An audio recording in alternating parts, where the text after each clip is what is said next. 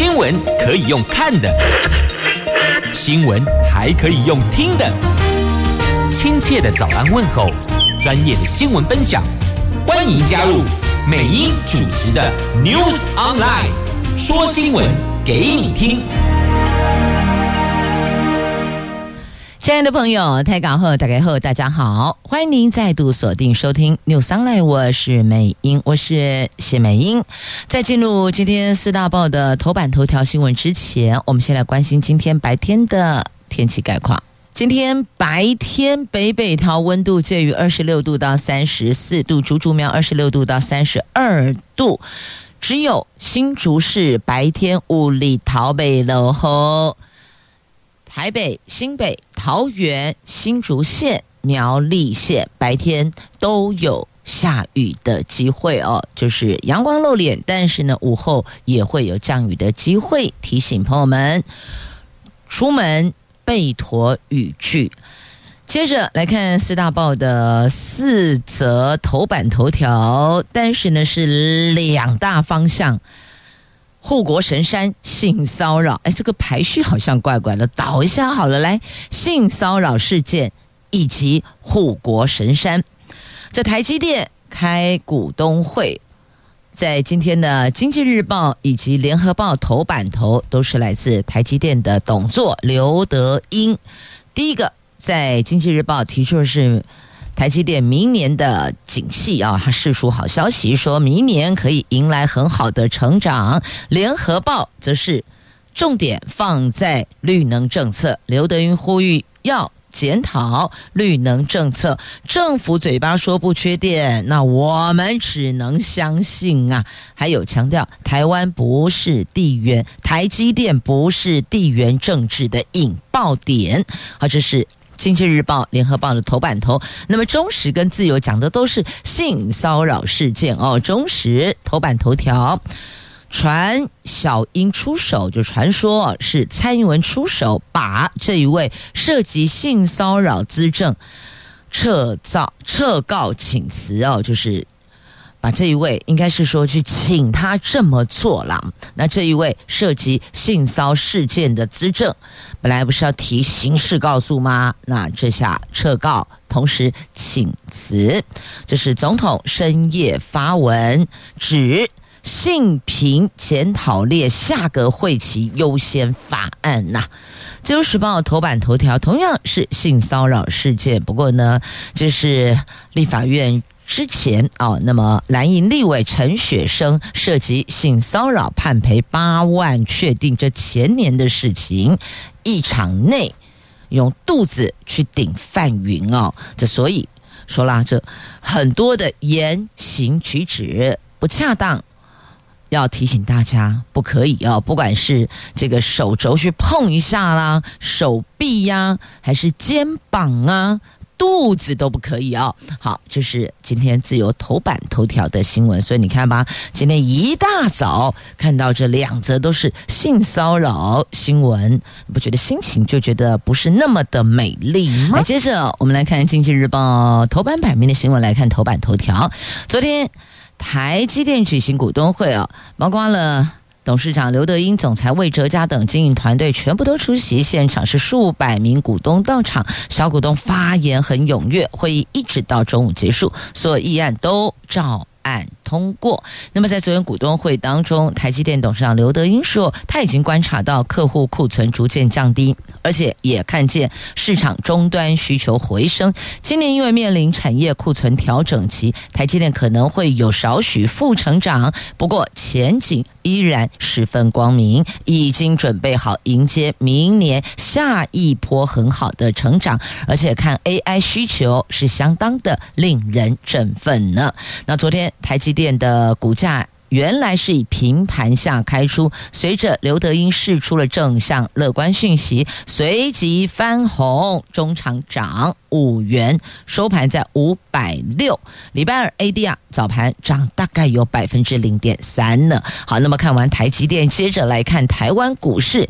台湾股市双做账行情起跑了，所以像投信集团买盘点火，指数是连三红，法人喊。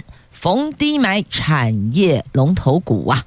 这现在进入六月，传统季底的投信。集团等双作帐行情是鸣枪起跑，带动了台湾股市在昨天再创波段反弹新高，是连三涨。法人说，在外资还没有转向前，加权指数都有机会呈现金金涨格局哦，就是一直涨、一直涨、一直涨的格局了啊。不过这个是法人说的，还是得看个股的表现。所以呢，如果您有买卖，这些金融商品的话，自己要留意一下消息面。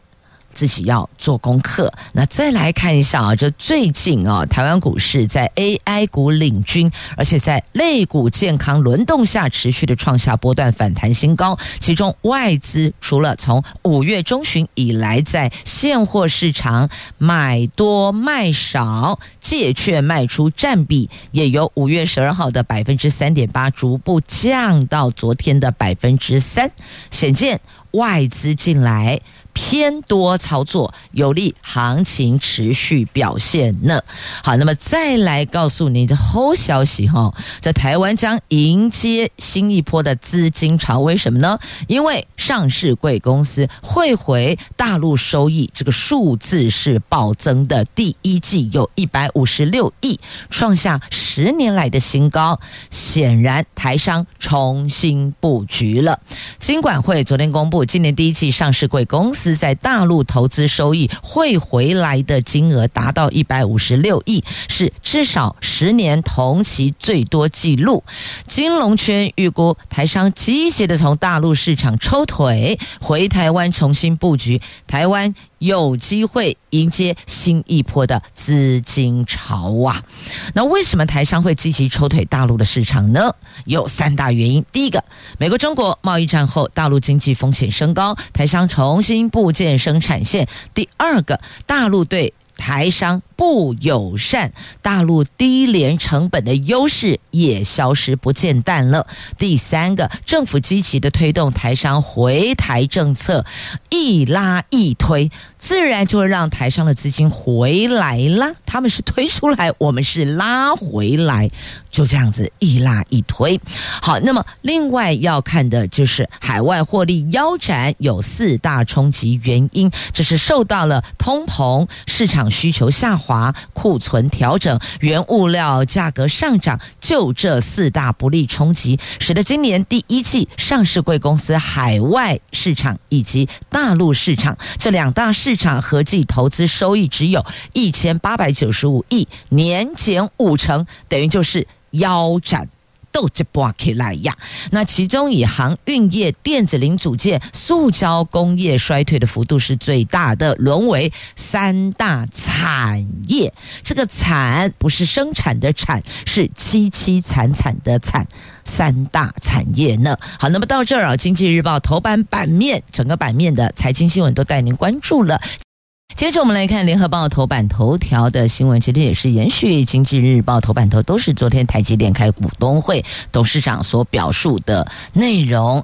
那么台积电董事长刘德英说：“政府说二零二五年不缺电，我们只能相信啊。”面对股东关切，台积电如何应应？地缘政治风险，刘德英说，台积电不是地缘政治的引爆点，但是很多国家都知道，没有晶片供应会是很大灾难。台积电对半导体产业具有稳定作用。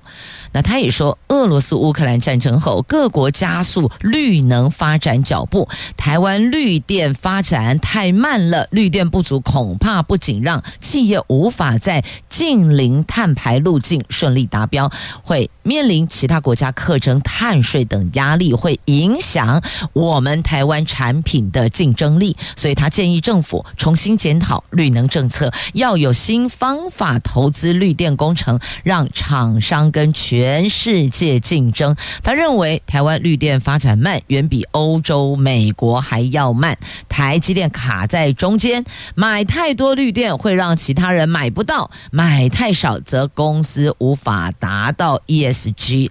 因为台湾绿电不足，那公司将无法达到最大客户要求，必须在二零三零年达到碳中和的目标。公司只能够努力的帮助政府把这个做得更快。二零三零年没办法达到，经营团队思考在二零三零年到二零五零年之前哪一年可以做到呢？哦，正在思考这个问题。有人就说：“哎啊，不然的话，你们干脆自己盖电厂好了，怎么样呢？”哎，别说笑，他们还真是评估过呢。台积电董事长刘德英昨天在股东会坦诚，确确实实曾经评估过自己盖电厂。最后不盖，则是因为考量那个过程太复杂了，不是台积电专业范围，所以台积电最后决定用比较贵的钱购买绿电，甚至在厂商还没有盖厂之前就承诺我会跟你买电，借此履行鼓励企业投入绿能产业，努力努力发展绿电承诺呀。他并没有详细解释说所谓的自己盖电。场太复杂的原因，但是他有提到一个点儿，他说，但是土地征收碰到很多抗争，这个就很麻烦了，就太复杂了，所以算了，谢谢再联络，我们干脆还是继续花钱买电吧。那台积电。的晶片全球布局将会采行区域定价，而且要在日本设立第二座晶圆厂。不过土地取得有待解决，那德国设厂还有很大鸿沟啊。好，那么刘德英昨天的这一番谈话，确实哦，让大家嗅到了台积电前景光明，光明前景啊。只不过呢，即便今年。订单有增加，但是要推收营收推升，今年度的营收恐怕还是有限。但是呢，明年挺好的哦，大概意思这样哦。所以要告诉您，因为推升今年营收有限，所以今年仍然是负成长的。不过明年挺好的，大概意思就是这样。好，这是联合报头版头条。同时，美英将 A two 焦点新闻版面，整个版面也是台积电的这个相关的报道一并为您做了总整理。我们来看《中国时报》头版头条的新闻，这是信。呃，性骚扰事件也带到了性平法检讨。这民进党性骚案连环报，就在民进党主席赖清德严明不赞成对被害者提告之后，蔡总统的重要支持者、身兼小英之友会总会长的总统府资政严志发也被指控性骚扰，而且大动作提告，加上总统府声称对这件事情没有调查权，因此。引发绿营内部矛盾，民进党立院党团在昨天表态，他们不支持加害者提告的行为。傍晚随即传出颜志发撤告，而且辞去了总统府资政的消息。据说、传说、听说，有人说是蔡英文总统出手的，要他别这么做了啊！好，结束。离开总统府。那日前有小英之友会女员工以不公开方式在脸书 po 文，根据流出的资料指出，严志发不只是言辞性骚扰，还会有这个碰触身体的行为。那严志发五号提告捍卫清白，但是不过一天而已，峰回路转，昨天撤销告诉，还辞去了资政。民进党。现在深陷性骚风暴，赖清德除了提相关改革，也请秘书长许立明安排性平教育课程，包括自己也要参加。他更说，他不赞同部分加害人提告。那民进党立委林静怡说呢，会支持受害者提告，而被指控的加害者提告虽然是法律赋予的权利，但是不支持这样的行为，因此严志发提告动作引发外界一片哗然呐。本来就已经哦深陷这个性骚的连环报，结果立个调查提灰斗，还去提告对被害者提告，显然社会观感很不 OK 呀。那所以。一天而已，峰回路转，他也发声明，全力配合性平调查。那总统在脸书 po 文提出，民进党要有三大改革方向啊。其实这个也是对全体国人呐，这三大改革方向，希望未来在这一环能够给予更多的性别平等对待。大概意思是这样哦。那么。昨天，总统召集相关人等召开会议。晚上，总统脸书发文，除了再度以身为总统及民进党前主席的身份向社会表达道歉，也指示陈建仁院长带领行政团队进行整体机制的改革方向，包括了。订定性骚扰样态指引，重新检视现行的性平申诉机制的实用性，以及跨部会进行性平法规总检讨，理性务实而且负责任的提出修法，并且力求在立法院下个会期列为优先法案呐。那对于民进党性骚扰案，国民党的总统参选人侯友谊他说，民进党不断遮盖案情，上位者施压，知情者不处理，这个是态度问题。发生这样的案件，他一定会支持受害者，勇敢让受害者站出来。我们必须要做的就是给予受害者在法令扶助，在实际帮忙，自始至终态度才是最重要的，绝对不能姑息。确实哦，这个绝对不能姑息。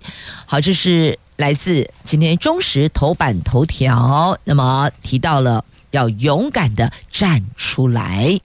接着，自由时报头版头条也是性骚扰事件，不过这指的是蓝营的立委陈雪生，而陈雪生也是国内第一位因为在立法院性骚扰女立委被判赔确定的现任立法委员。这时间在前年七月十四号，立法院。地点在立法院，那知道那个时候召开临时会审查监察院人事案嘛？那时候那一次就是因为国民党认为陈菊的形象不适合担任监察院长，所以准备以排班的方式占据立法院主席台表达诉求。那么当时陈雪生优先占据主席台正中央的位置，他的身边还有同党的立委李维德、陈以信、罗明才等人。那当时哦，他说。他就是为了避免碰到范云的身体，因为那个时候就蓝绿在交锋对峙嘛，冲啊，一个就是要把你拉下来，这边就不下去，要占据主席台。所以那那个画面有没有？就是我们在新闻看到的立法院现场的那个主席台的状况，就蓝绿交锋啊。那时候就是要把我要把你拽下来，我就是硬不下去，我就要站在那儿哦，就是这样。那么陈雪生说，他当时为了避免他碰到范云的身体，所以他把两。两只手就双手分别放在李维德还有陈以信的肩膀上，就说我不要用手去碰触到你。好，那么也为了防止范云可能移转陈局人事调查案的焦点，所以那个时候他确实有了一些回应。所以不知道是因为用肚子去顶碰。那么被判刑确定，还是他有一些不太文雅的字眼哦？对于这个人身上的这个伤害的字眼被判刑，好，这现在这个可能要问法官了。那我把。现场还原一下啊！根据《自由时报》所报道的内容，现场还原一下。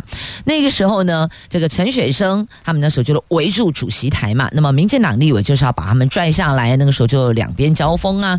那么陈雪生的两这这两只手，一只放在李维德肩膀上，一只放在陈以信肩膀上。然后呢，用肚子，他说：“我不要用手碰了哈，我肚子刚好顶住了什么？顶碰了范那个范云的。”背部哦，他的背后那大概这样子碰了三次，那时候范云可能有讲，就是因为他觉得不舒服，他觉得很恶心，他被碰到，他就说你很恶心啊，这是性骚扰。结果陈雪生他当下不但没有道歉哦，他他的回应是说，哎，用肚子不会怀孕呐，这个不算性骚扰啦。啊哦，我又不是呃什么什么啊，例如说我又不是什么饿死鬼什么等等的哦，你不要往你自己脸上贴金啦。那么还讲这个范云的这个年龄啊，评论他的外表，得贬义他的性别年龄。外代表，他觉得无端遭受非议，心灵受到伤害，所以求偿精神慰抚金五十万元。好，这事情大概就是这样。到最后呢，法院判赔八万块，要陈雪生赔范云八万元，确定。所以，因此陈雪生成为了国内第一位现任立法委员，在立法院内骚扰。性骚扰女立委被判刑确定的哦，那陈雪生上诉北院，昨天审酌简易庭判赔金额没有问题，还是要陈雪生赔范云八万元，确定了。整起事件是这么来的哦，这自由时报头版头条的新闻，安内有聊盖博。好啦，最近哦，这性骚扰、性骚，我们简简称好，就性骚这两件事情，这两两个字超级敏感的哦，在民间企业其实也开始讨论度非常的高。在这里也提醒所有的朋友们，不是只有主管对下属，其实同事彼此平辈之间也要注意。第一个。身体上的碰触绝对不可以。第二个，言语上的这个贬义、侮辱或是骚扰，通通不可以。等于是用说的。用碰的当然不可以，用说的、用讲的也是不行的。特别提醒您，尤其是有些可能比较喜欢开玩笑的朋友们，那个尺度有的时候踩在红线上面，你要留你你要留意一下，有没有让听的人觉得不舒服？如果听的人不舒服，这就构成性骚扰了。接着我们来看《联合报》头版下方的这一则新闻哦。那么在《经济日报》的 A2 焦点版面有报道，讲的是苹果，苹果头盔来了，最贵的混合实境的头盔哦，他们要挑战 Meta，库克接棒之后最大豪赌丢底加辣。在苹果全球开发者大会在五号，六月五号在旧金山登场了。会中发表了三大硬体新品，其中最大亮点就是这一款。他们发表了首款的 M2，就混合实镜头戴式装置 Vision Pro，定价台币折算台币是十万七千元呢，十万七千元起。将在明年上半年在美国先开卖哦，所以呢，你看到这个 M2 头盔十万七千台币哦，美金是三千四百九十九元，不觉得感觉好像价格不太亲民，对吧？那因为这样，所以呢，看起来这个台湾生产链好像似乎比较没劲儿啊，因为要订单嘛，单量要大才会有动力呀。那分析师说呢，苹果要在一个仍然无法吸引电玩玩家及科技迷之外人士的市场挑战社群媒体脸书母公司 Meta。好，这是他们要做的。那这也是库克接棒之后呢，最大豪赌。这位苹果执行长接执行长以后最大的。Apple 的豪赌啊，预料明年出货量只有二十万台。你看，二十万要玩什么呢？那不过呢，苹果发表新品，股价却没上演庆祝行情。那一般来讲，好像每一次苹果只要发表新款，他们的这个新品哦，无论是手机还是头盔等等，不管就他们的产品的话呢，基本上它都会在。股市上面上演庆祝行情，但是呢，哎，干那博内，而且苹果股价当天就由红翻黑，收盘跌幅大概百分之一到百分之这个跌幅大概百分之一，所以最后是一百七十九点五八美元。好，要换算一下哦，脑袋有点转不过来了。好，那么台湾相关概念股昨天也是赶快，同样哦。淡薄啊，落亏落亏啦。好，那看看这个最贵头盔呀、啊，这苹果进军 MR 手势双眼操控呢？好，玩家肯定会去了解它到底好在哪里，为什么这么贵呀、啊？贵森森呢？接着我们要了解到，恐怕这个是跟。疫情有关的，因为呢，据说这一波疫情要烧到七月初，现在才六月初啊，还要再烧一个月呢。这新冠疫情，那另外还有流感、肠病毒，不要忽略他们，他们都还在呼吸哦。流感病毒跟肠病毒，病毒还肠病毒还是很活跃的。端午连假出游，强烈建议最好佩戴口罩。本土第四波新冠疫情来到最高峰，卫福部说，过去七天平均每天新增两百四十四例的中重症病例，上升百分之十七，死亡平均增加二十八例，这两个都创下了中重症才要通报以来的最高纪录。评估目前每天大概增加两万三千人到两万八千人确诊，这一个星期本周将是这一波疫情最高峰。整个六月月都会处在高点。公卫专家说呢，包括流感也因为免疫负债持续升温，端午节连假要到了，所以呼吁慢性病还有高龄族群等高风险者出门应该要全程佩戴口罩。那还有朋友们返乡跟家人共餐的时候。记得公筷母匙，我们要保护家中的长辈，因为毕竟长辈抵抗力不像我们中壮族群，看勇敢啦，所以疼惜父母亲，公筷母匙，保护他们。毕竟我们在外面跑来跑去哦，我们可能这个沾惹的病毒会比较多，而我们。抵抗力比较好，可是在家里的、在家乡的爹娘不就他没有办法像我们抵抗力这么好，所以呢，我们要保护他们，因为他们的环境相对比较单纯一些些哦。我们从外面带进去的，自己要处理掉，好吗？回家洗手，把衣服给换掉，要记住哦。好，那么接着再看，在《自由时报》头版版面。我们来看的，这是我看这一则好了，先来这一则来，白宫谴责中共在台海、在南海的行径，警告北京挑衅恐怕会酿成伤害。但我们要讲的是，你们不觉得，如果真的你们两边悄不好势，擦枪走火，首当其冲受伤害的是我们台湾吗？美国和加拿大的军舰日前在台湾海峡执行自由航行任务的期间，遭到中国海军船舰。逼近拦截，这个就违反了国际水域安全通行规则了。那么，继美国国防部长还有印太司令部谴责北京的行径是不安全互动之后，美国白宫国家安全会议战略沟通协调官科比在六月五号做出更强烈的回应，他指责北京在台湾海峡跟南海的行动越发咄咄逼人，要不了多久就会有人受伤。美国已经准准备解决。这个问题了，所以德卡贡，我们已经有更进一步的具体的准备动作了。如果你再不收敛的话，恐怕下一趴出去就是彼此会受伤了。啊，这是在自由头版版面的新闻。来，接着我们来看《中国时报》头版下方的新闻：日本自民党副总裁麻生太郎预定八月会造访台湾。这是民众党主席柯文哲。他结束访问日本行程第三天，在昨天下午到众议院密会前，首相麻麻生太郎，这双方从原先预定三十分钟畅聊到一个小时。事后，柯批透露，两个人主要谈论日本。中国台湾三方的关系也意外爆料，麻生太郎将在八月份造访台湾。据了解呢，他八月的台湾行是为了参加活动，但是呢，我们的外交部对此并没有任何回应。到目前为止，我没有给予回应了。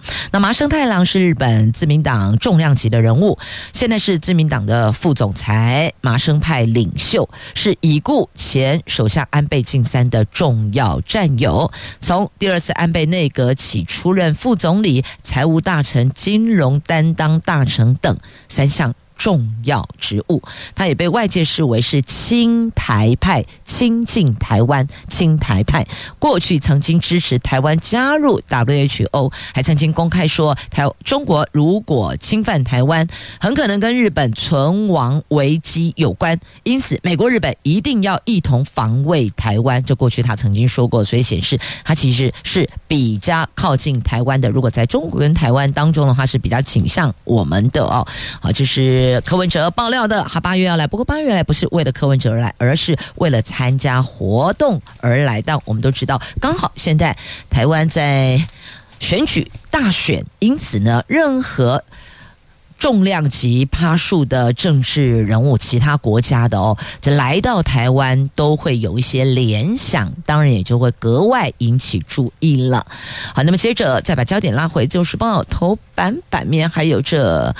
两则新闻哦，两则新闻没错，还有两则图文哦。好，先来看一下，就是前院里镇长涉贪贪赌的贪收押了。苗栗县前院里镇长刘秋东。在镇长期间，涉嫌在公所工程绑标、借牌投标、向厂商索贿等等等，被检方依违反政府采购法及贪污治罪条例侦办，而且进行搜索传唤到案。检方侦讯后认定他犯重罪，而且有逃亡串证之余，所以昨天向苗栗地方法院申请羁押获准。这地检署苗栗地检署在去年一月。获得法务部调查局苗栗县调查站检具资料报告，指挥专案小组经过大概一年的搜证，发现刘秋东在任职院里镇长期间，和家人设有共同借牌诈术投标，利用人头公司投标院里镇公所工程，向厂商索贿等等等。因此，这被聚焦了，也传唤了十六个人到案呢。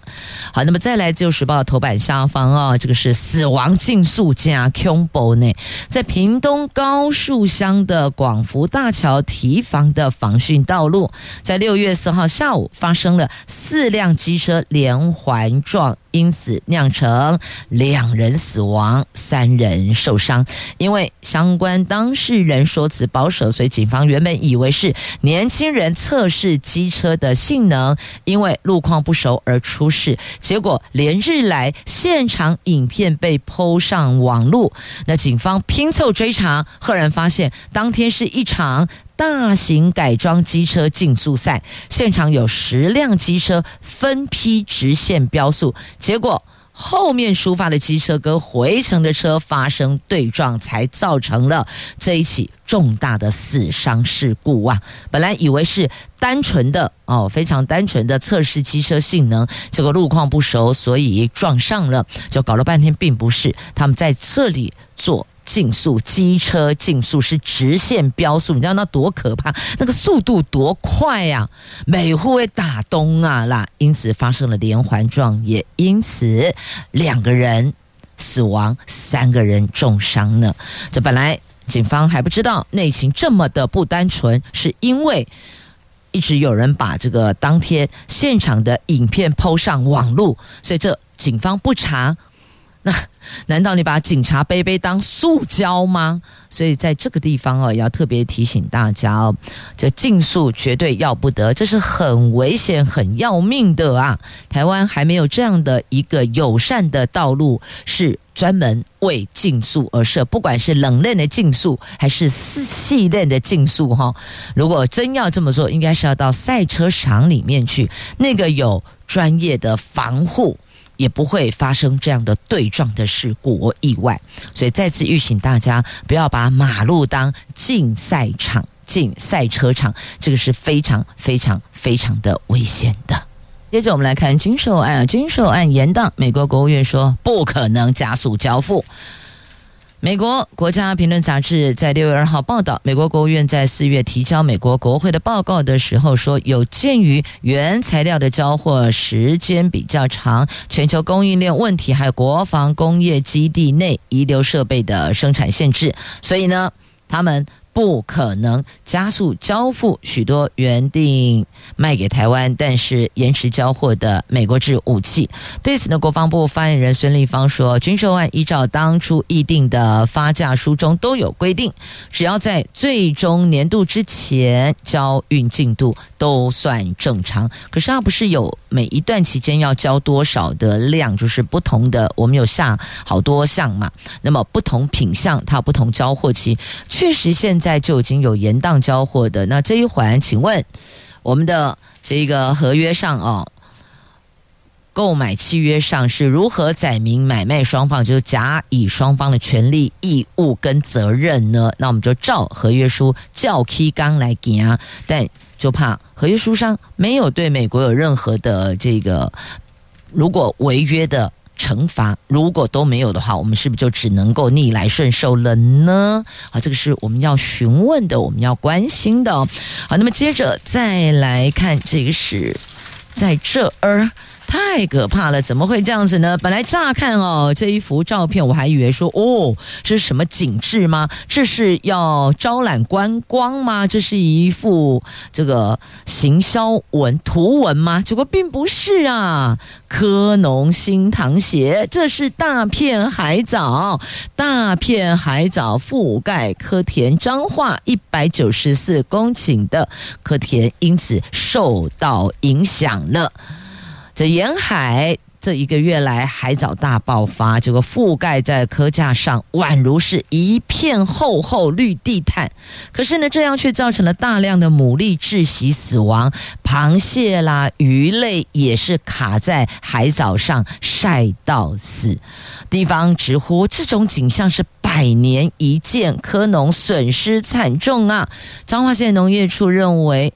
这个可能跟气候变迁有关系，因为以前从来没有过这样，史上头一回头一遭啊！初步估计受到影响的科田高达一百九十四公顷，哎，对科农来讲，这是非常惨重的灾情啊！那今年。慢热导致六月海藻异象啊，他们说这个就是气候变迁所造成的哦。这些海藻会随着夏季来临而死去。这附着在科架上的海藻种类有很多种，主要就是气候变迁所导致的。这些海藻会随着夏天来临而死去，天气越来越热，但是呢，现在因为慢热，结果。压到后方的，因此造成了科农的损失啊！来，接着我们关心哦，这个市场上买不到美国猪肉，怎么会这样呢？那我扣零啊，明明有进口啊，那肉去哪里呢？所以有人说疑似遭到洗产地干安内。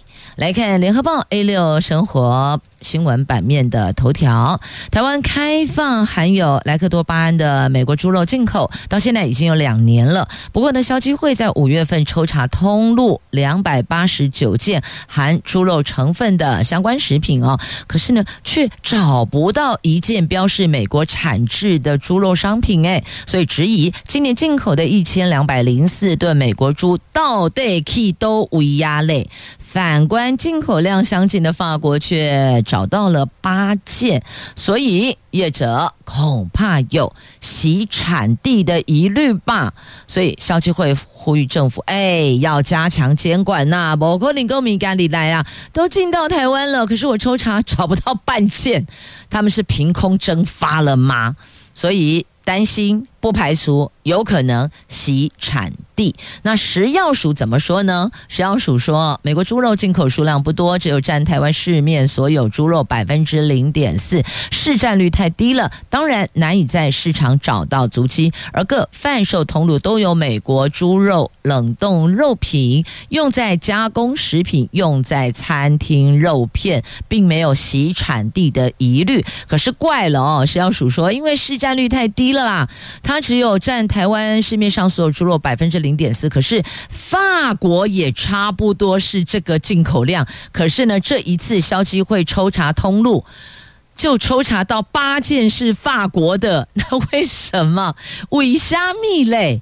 同样进口相当就是那个进口量差不多都是一千两百零四吨，大概这个数字的。法国人家抽查就找到八件，美国零零零，你不觉得好奇怪哦？所以说三遍，因为很奇怪，所以说三遍。好，所以拜托一下。还是要清清楚楚哦，并不是说美国猪肉不能吃了，而是你要让消费者知道，因为的确有国人他就是不吃美国猪肉。那如果你没有坦诚以待，他吃下去了，那有的。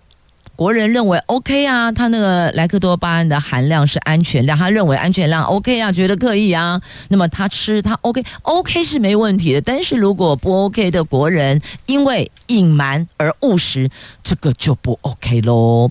好，那么再来我们看的这个要提醒雇主，雇主要注意了，劳工到职，雇主一定记得要保职灾险呐。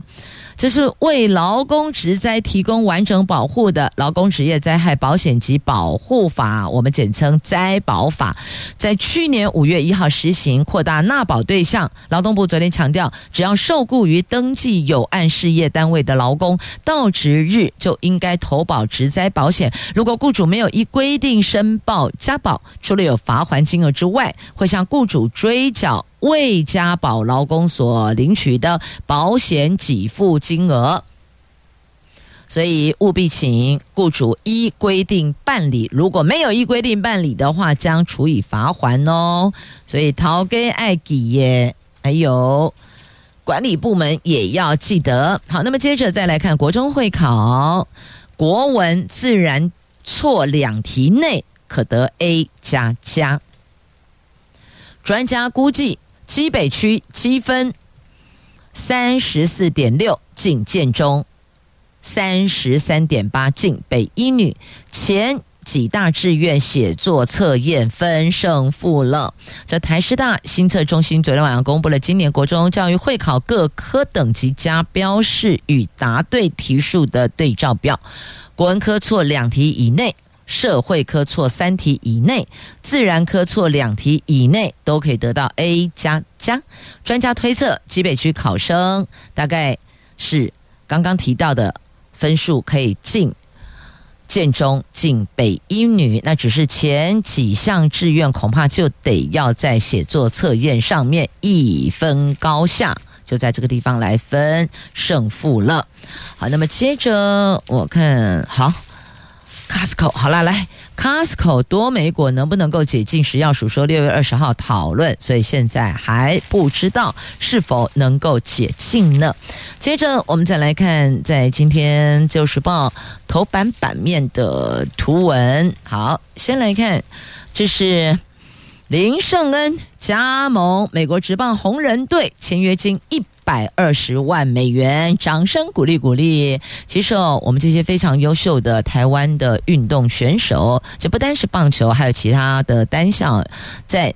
国际舞台表现都非常的杰出，但是希望政府能够给他们更多的澳元，让他们可以心无旁骛，全神贯注在自己的赛场上面、球场上面、运动场上面，才能够为国争光，能有更好成绩表现，才能够为国家争光嘛。好，那么接着我们再来看这位毕业生，身份不一样的毕业生。哇，太优了！学习辅助犬 Pretty 获得专属毕业证书呢。这是高雄市明华国中毕业生。放眼望去哦，这位毕业生超级不一样。他是现年十二岁的 Pretty，他是拉布拉多犬。他昨天毕业了，成了全场焦点。他这三年来哦，每个星期四都陪同领犬员于成慧同学到学校陪伴特教生上课。那随着鱼城县同学毕业，校方特别颁发给 Pretty 一张专属毕业证书。这一只学习辅助犬个性温驯讨喜，在特教班超级受到欢迎呢。